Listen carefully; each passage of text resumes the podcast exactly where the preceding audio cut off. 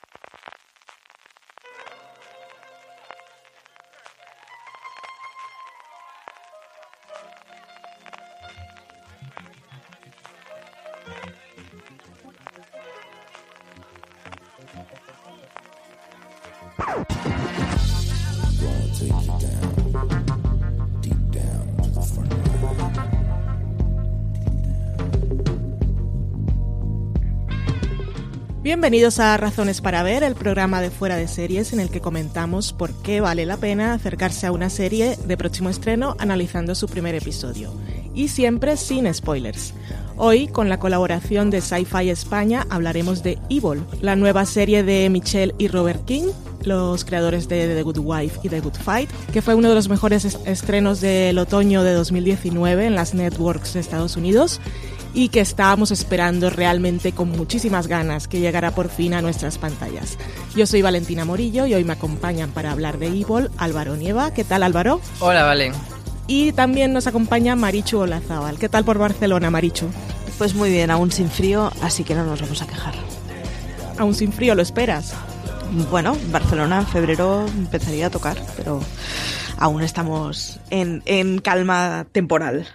vale, pues vamos a entrar en materia. Empecemos por contar de qué va esta propuesta tan curiosa que es Evil, cuyos dos primeros episodios estrena Sci-Fi España el, el próximo lunes 13 de enero a las 10 de la noche. Decíamos que es la nueva serie de la pareja King, y con esos, con ese preámbulo podemos pensar ya que sabemos por dónde va a tirar la serie, que son los creadores de Good Wife y de Good Fight, como decíamos. Eso nos puede dar una idea. Eh, creemos. Luego nos acordamos que también son los creadores de Brain Dead, que es una serie muy diferente.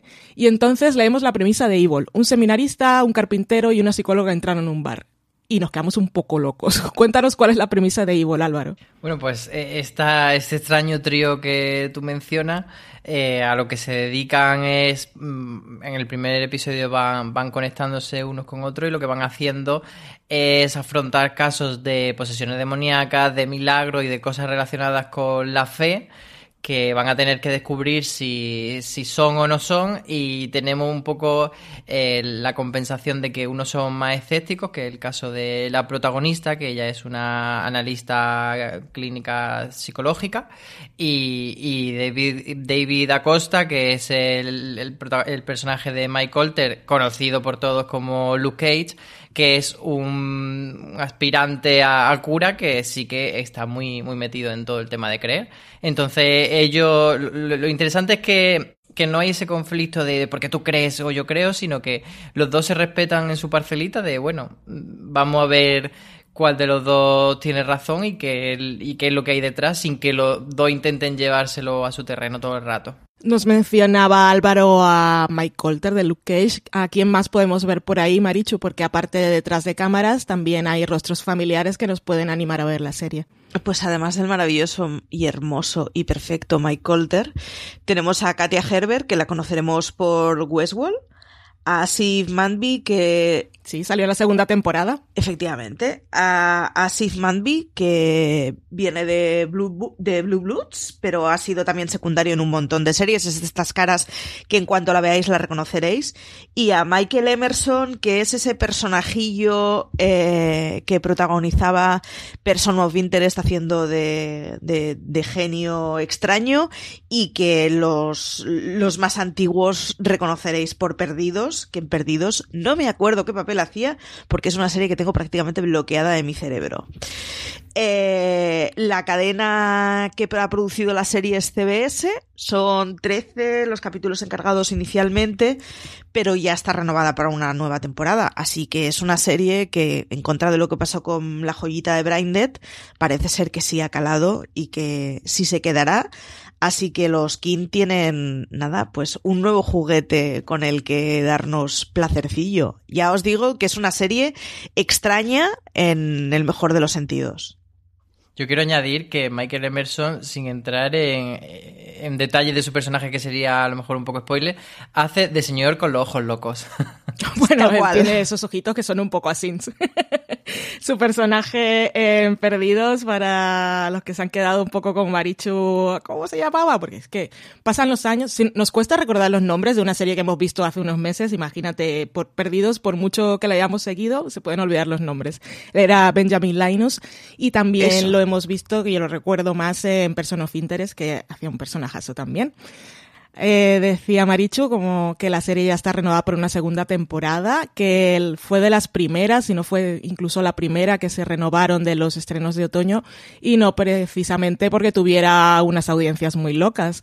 ¿Tú te acuerdas de la noticia de la renovación, Álvaro? Sí, era eh, lo que tú dices, no era de la serie más vista ni mucho menos, pero bueno, lo que, lo que vino a contar de CBS es que ahora ya no se trata solo de la audiencia lineal, sino que valoran otras muchas cosas y que creían que Evil, entre otras cosas, estaba funcionando muy bien en diferido, pero bueno, que tenía también mucho potencial eh, pues para visionado online, para venderla, etcétera, y que creían en la calidad de la serie, así que le iban a renovar, a pesar de que eso estaba como en el vagón de cola de la serie nueva de CBS en cuanto a audiencia tradicional.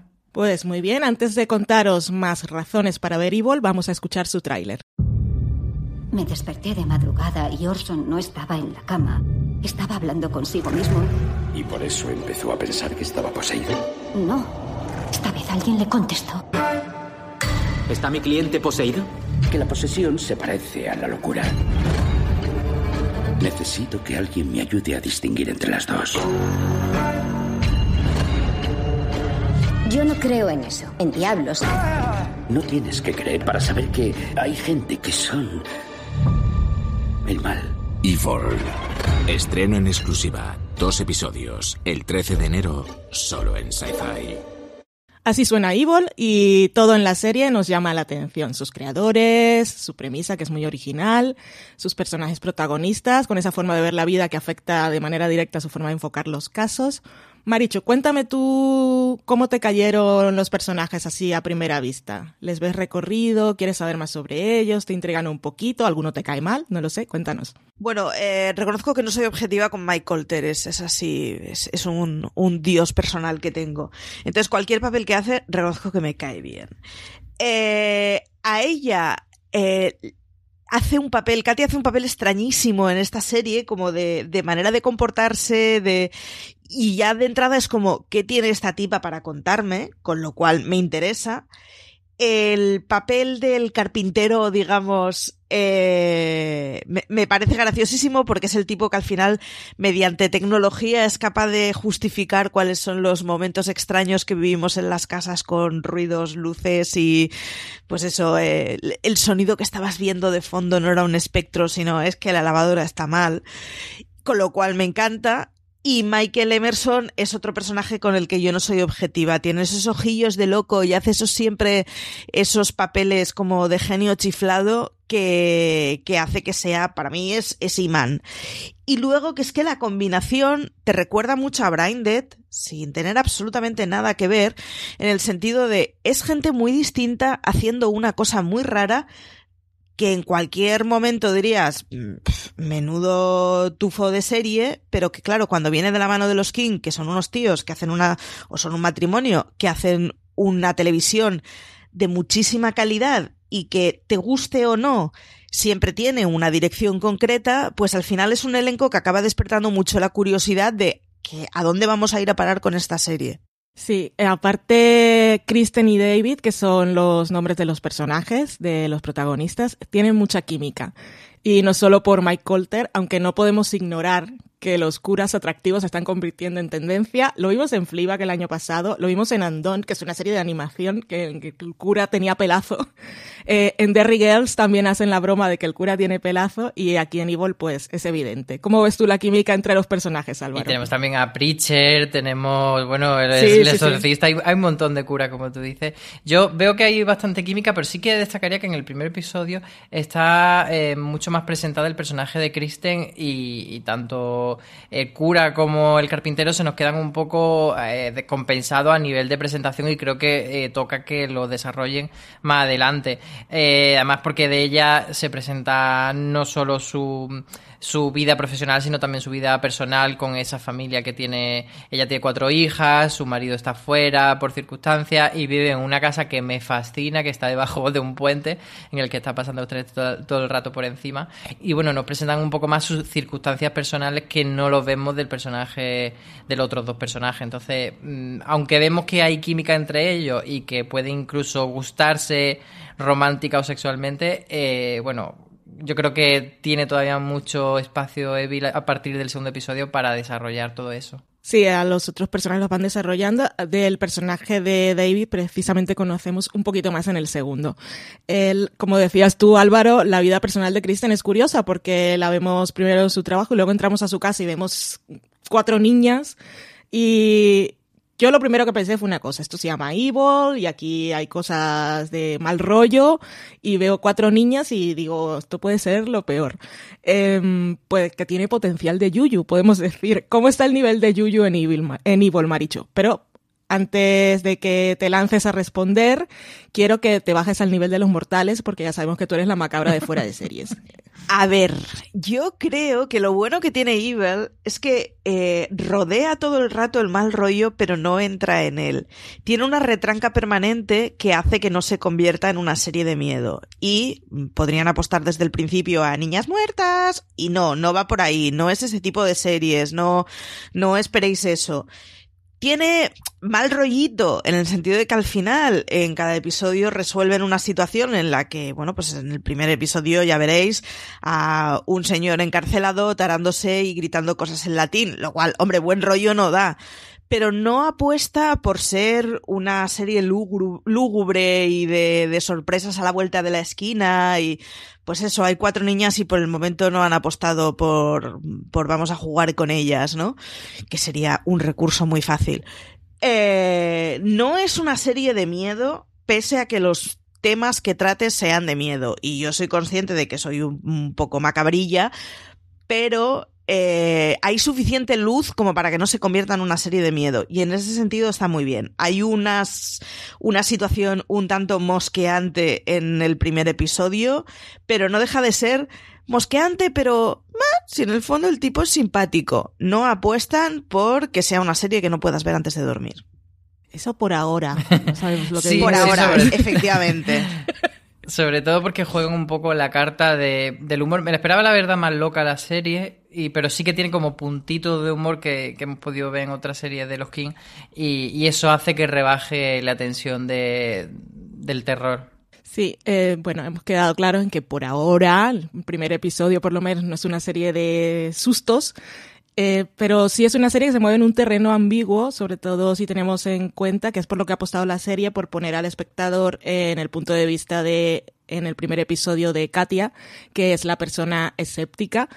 Y mm, la serie explora ese concepto como del mal con mayúsculas o lo fácil que puede ser autosugestionarnos por muy claras que creamos tener las cosas, que fue que es lo que le pasa un poco a ella en ese primer episodio. ¿Te llamó la atención, Álvaro?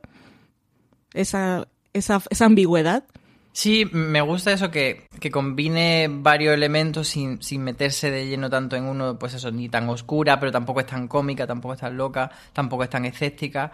Y, y también me gustó que, mm, por lo menos lo que me da la sensación con el primer episodio, que no tiene miedo a ser una serie de casos, una serie de del fantasmita de la semana, por así decir, porque si lo haces bien, no, eso no, tiene por qué ser negativo, pero es verdad que últimamente la televisión tiende a historias de que abarcan una temporada, arcos largos, etcétera, y como que se huye de ese entretenimiento semanal del el caso de la semana. Y parece que, quiere ir por ahí y a mí me parece un acierto. Lo es, lo es. Eh, yo me identifico mucho con Katia, sobre todo en ese primer episodio, pero también me llamó la atención eso de que lo que pasa la hace dudar.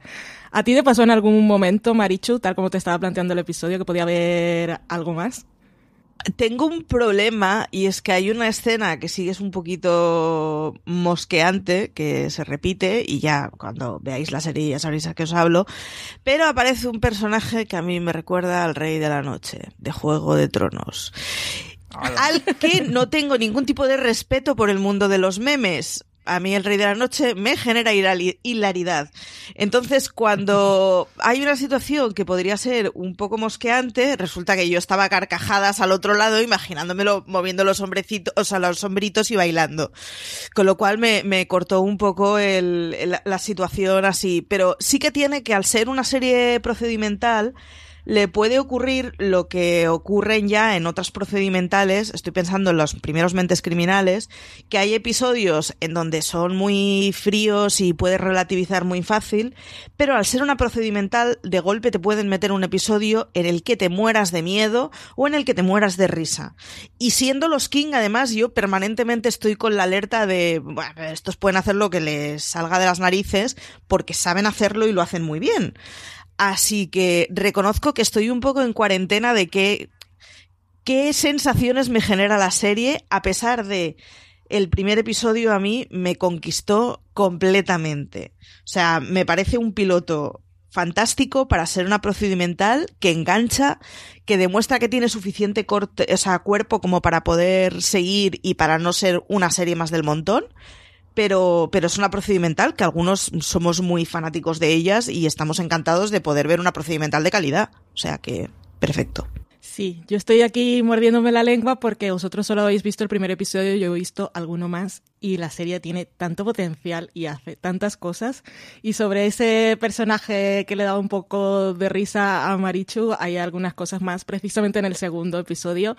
Y es que es fantástico, es, una, es una gran serie. A mí me tiene enamoradísima Evil, la verdad.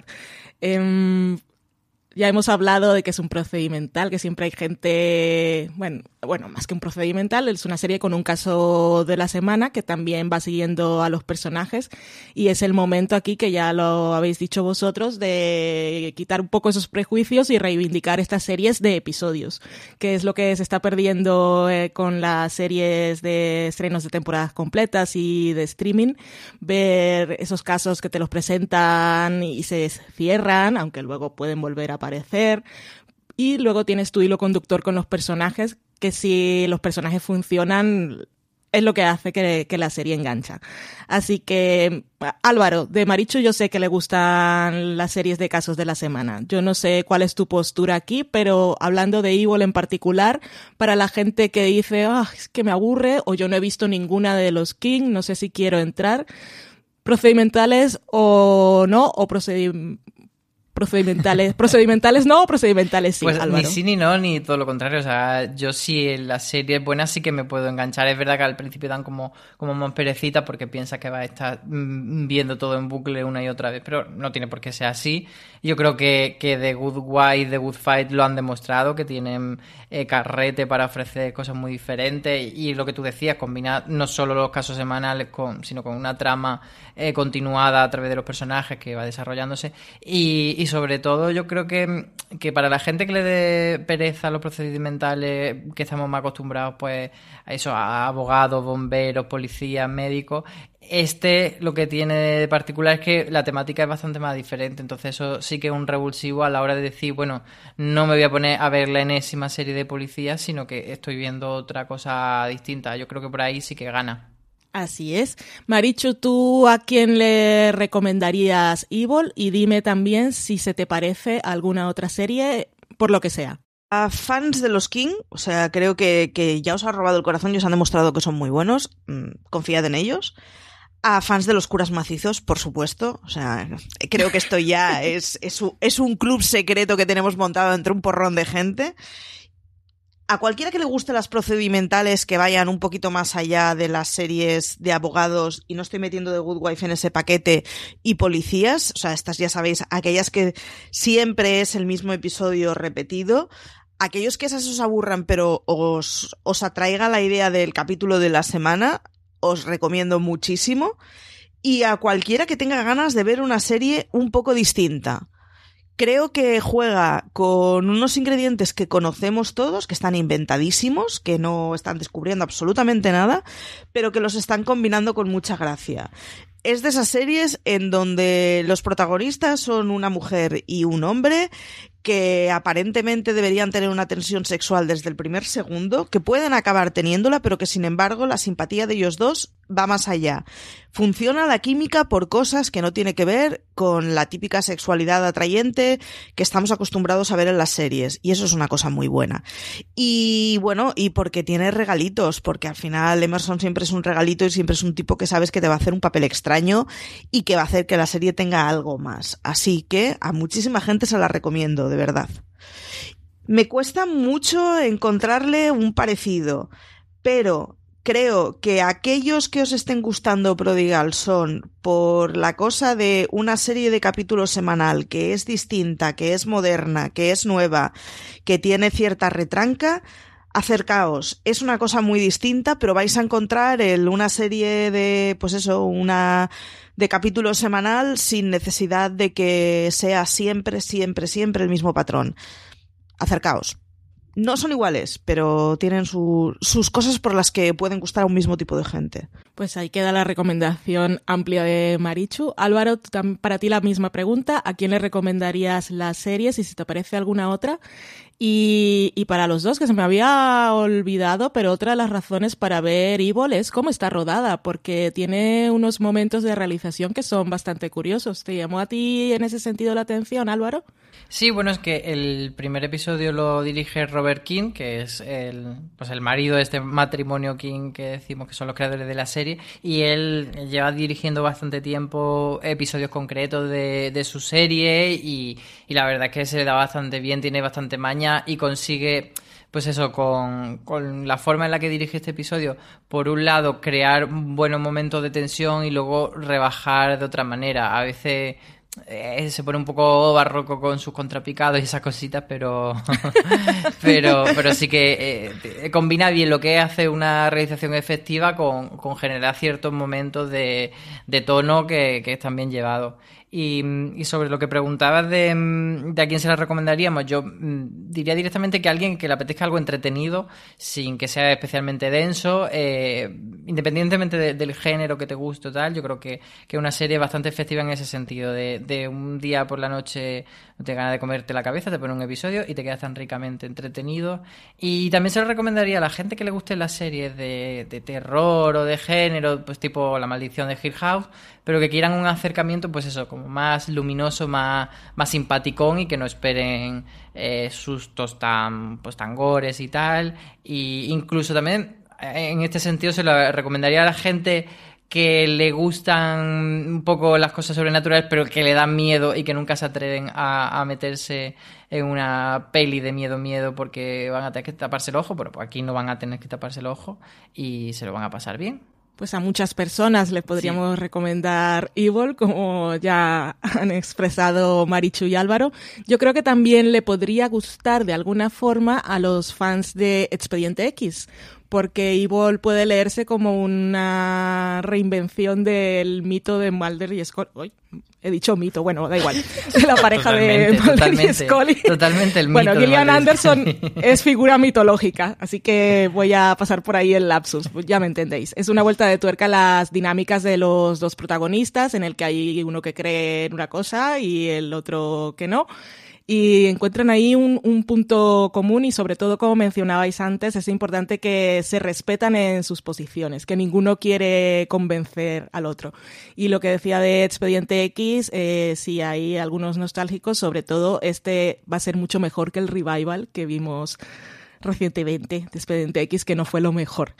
Eh, Álvaro, recordemos por último cuándo podemos ver por fin el estreno de Evil en España. Pues es el 13 de enero en el canal Sci-Fi, que estrena los dos primeros episodios a las 10 de la noche. Y eh, lo pondrán también en, los dispositivos bajo demanda, en los que está el canal Sci-Fi, pues estarán también los episodios posteriormente de, verse en, en lineal. Sí, ahí está. La emisión es los lunes a las 10 de la noche y después lo podéis encontrar a la carta. Hasta aquí ha llegado este Razones para ver Evil. Gracias Álvaro y Maricho por acompañarme hoy. Tenéis más... No, a ti te iba a decir. A vosotros siempre. Tenéis más información sobre Evil, sobre todas nuestras series favoritas y las que aún no habéis descubierto en fueradeseries.com, también en nuestra cadena de podcast. Buscadnos en todas partes como Fuera de Series, que ahí estaremos esperándoos. Y como diría CJ Navas, y mucho más después de ver un episodio de Evil, tened mucho cuidado ahí fuera.